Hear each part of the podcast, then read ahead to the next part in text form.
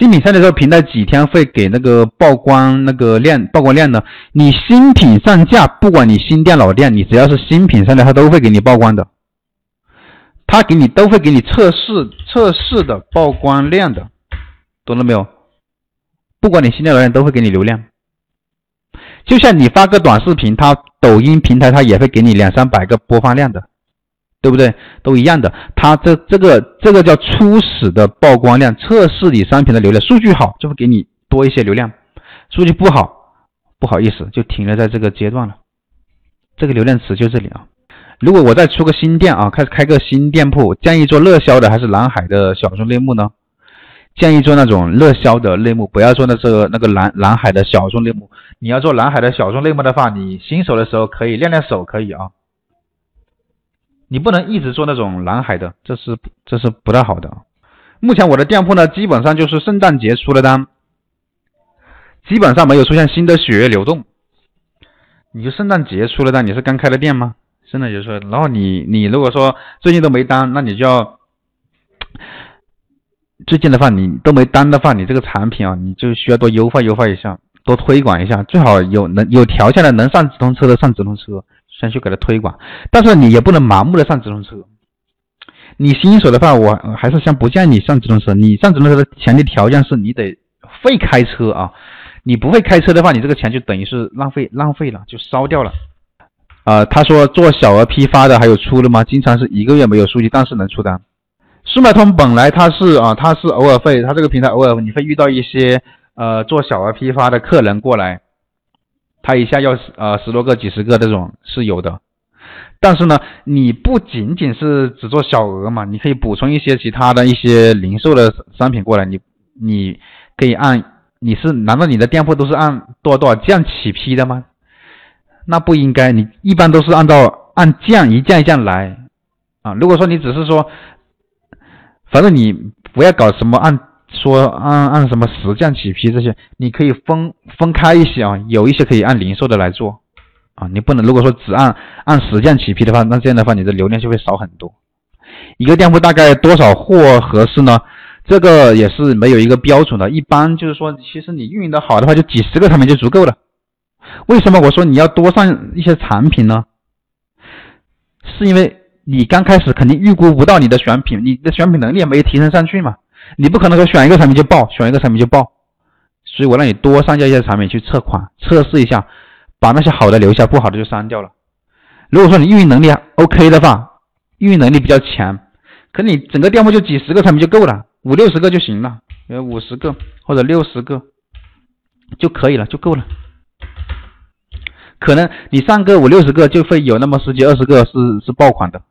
是能够起来起来量的一些产品，但是你是新手，你不懂，你没有这个感觉，没那种选品那种那种感觉，你上两三百个都没用，都可能找不到这种爆品，所以就需要为什么说需要你你大量测试，就是说相当于大浪淘沙，懂了没有？这这就这个意思啊。前期的话是不是流量会给的多一些啊？啊，像抖音一样啊，初期如果说没有完全做好准备，会不会浪费前期的一个流量？这个不会啊，这个不会，这个是你只要这个店没有违规呢，你就可以去一直做。它也并不是说前期会给你什么多的一些流量，没有的，就是说你流量给的多不多是靠你什么的呢？靠你的产品选品要选好。当然，你产品选好了之后，你不会推广也没用。后期呢，也可以通过一些加加入一些推广的资源，直通车这些两米营销，包括一些各方面的资源啊，包括做活动也可以啊，这些都可以给他去推。你像抖音的话，它也不是说啊，前期你这个号就会给你什么资源，是你的作品要好。你作品好了之后，比如说你突破了五百的三到五百的播放量，成绩到了慢慢的到了几千的一个一个流量池，这个时候你可以给他投一百块钱多加，对不对？或者投。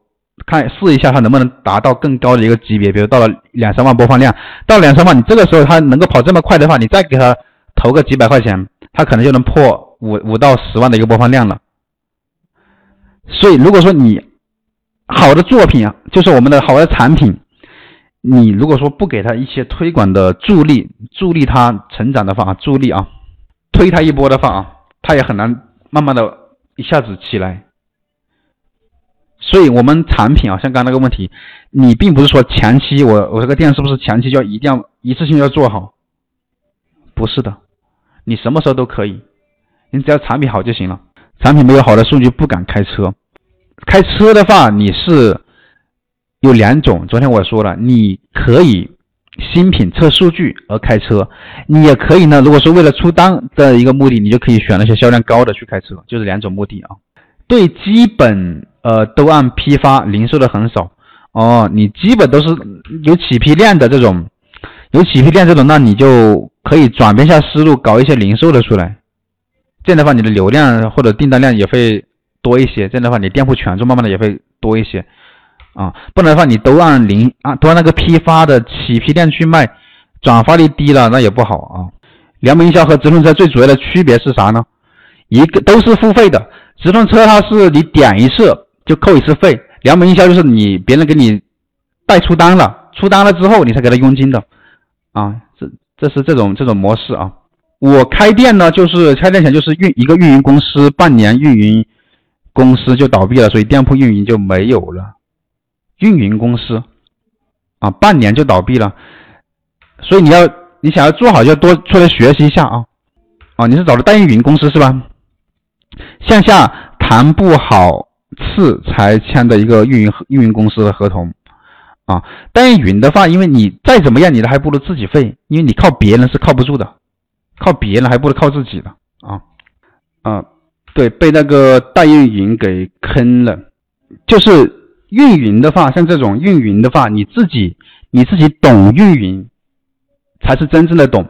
你靠别人是很难靠得住的。你就包括啊，你说你在你在外面啊，说句实话，你去外面，比如说你就不说找找那个代运营，你比如说你去招个人，招个运营，招聘一个过来吧。